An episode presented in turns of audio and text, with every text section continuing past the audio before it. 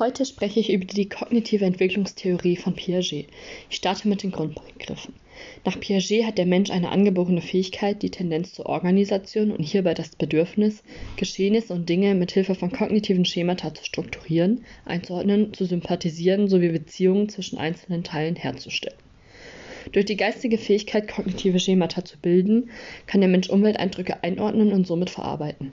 Durch die Verbindung verschiedener Schemata wird ein befriedigender Austausch des Menschen mit seiner Umwelt möglich und es können eigene Erfahrungen abgeglichen werden und daraus Schlüsse gezogen werden. Der ergänzende Prozess zur Organisation wird Adaption genannt. Hierbei wird ein Gleichgewichtszustand zwischen dem Individuum und der Außenwelt hergestellt. Dabei ist die Assimilation dafür zuständig, dass die Umwelt an den Organismus bzw. an die Schemata des Individuums angepasst wird. Die Akkommodation hingegen bezeichnet die Anpassung des Organismus bzw. die Schemata des Individuums an die Umwelt. Die Akkommodation ist dabei eine Erweiterung nach einer Krise, da die Assimilation nicht mehr ausreicht. Dabei wird ein Ausgleichungsprozess angestrebt und ein Gleichgewicht von Assimilation und Akkommodation. Damit ein neues Schema angelegt oder erweitert werden kann, gibt es das biologische Prinzip, den Prozess der Equilibration. Dieser Prozess ist ein Wechselspiel, bis ein Gleichgewichtszustand zwischen Umwelt und Individuum hergestellt ist.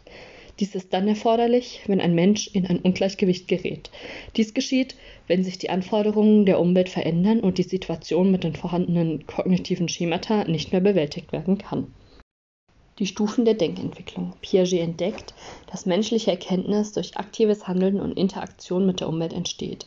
Die Erkenntnisse können nur durch einen langen Entwicklungsprozess entstehen, da sich das kindliche Denken vom konkreten zum abstrakten Denken verändert. Piaget hat die Entwicklung des Denkens in vier Stufen aufgeteilt. Die erste Stufe ist die sensomotorische Intelligenz im Alter von 0 bis 2 Jahren.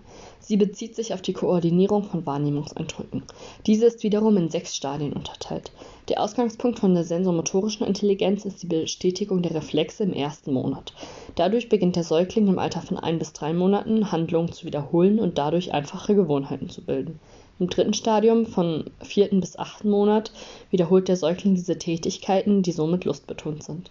Im nächsten Stadium, im Alter von 9 bis 12 Monaten, verbindet der Säugling verschiedene Verhaltensmuster, um ein bestimmtes Ziel zu erreichen. Er erhält die Objektpermanenz. Dies bedeutet, dass der Säugling verstehen kann, dass ein Objekt oder eine Person, das nicht mehr zu sehen ist, trotzdem weiter existiert. Im fünften Stadium, im Alter von 12 bis 18 Monaten, beginnt der Säugling neue Verhaltensweisen auszuprobieren, um sein Ziel anders zu erreichen.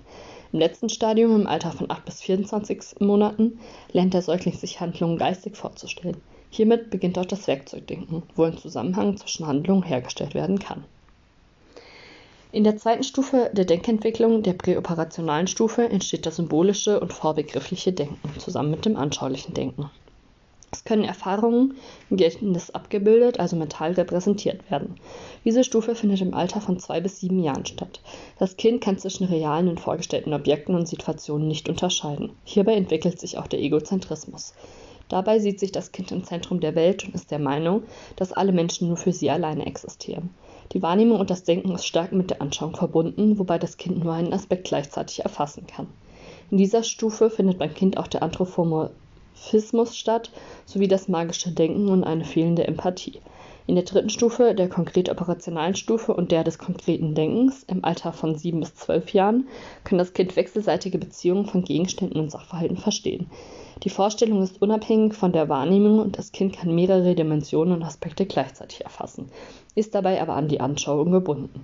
Ebenso wird das schlussfolgernde Denken möglich und Oberbegriffe können gebildet werden.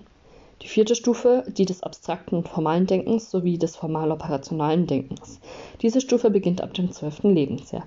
Das Kind kann nun über vorgegebene Informationen herausdenken und kann Vergleiche ziehen. Das Kind erlernt die Fähigkeit des Metadenkens, also über das Denken nachzudenken, und kann edukativ denken, also aus einem Einzelfall eine Regel bilden. Bei der Fähigkeit des deduktiven Denkens kann das Kind diese Regel auf einen Einzelfall anwenden. Die pädagogischen Konsequenzen sind dadurch, dass Kinder Anregungen und Materialien zur Förderung der Denkentwicklung brauchen. Ebenso ist es wichtig, sie nicht zu bestimmten Denkmustern zu zwingen, um sie nicht zu überfordern, denn die kindliche Entwicklung ist ein selbstkonstruierter Prozess.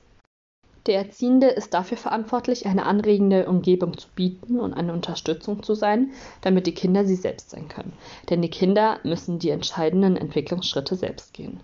Die Kritik an Piagets Theorie ist, dass er das Können von Kindern unterschätzt, denn diese können schon früh Denkleistung erbringen.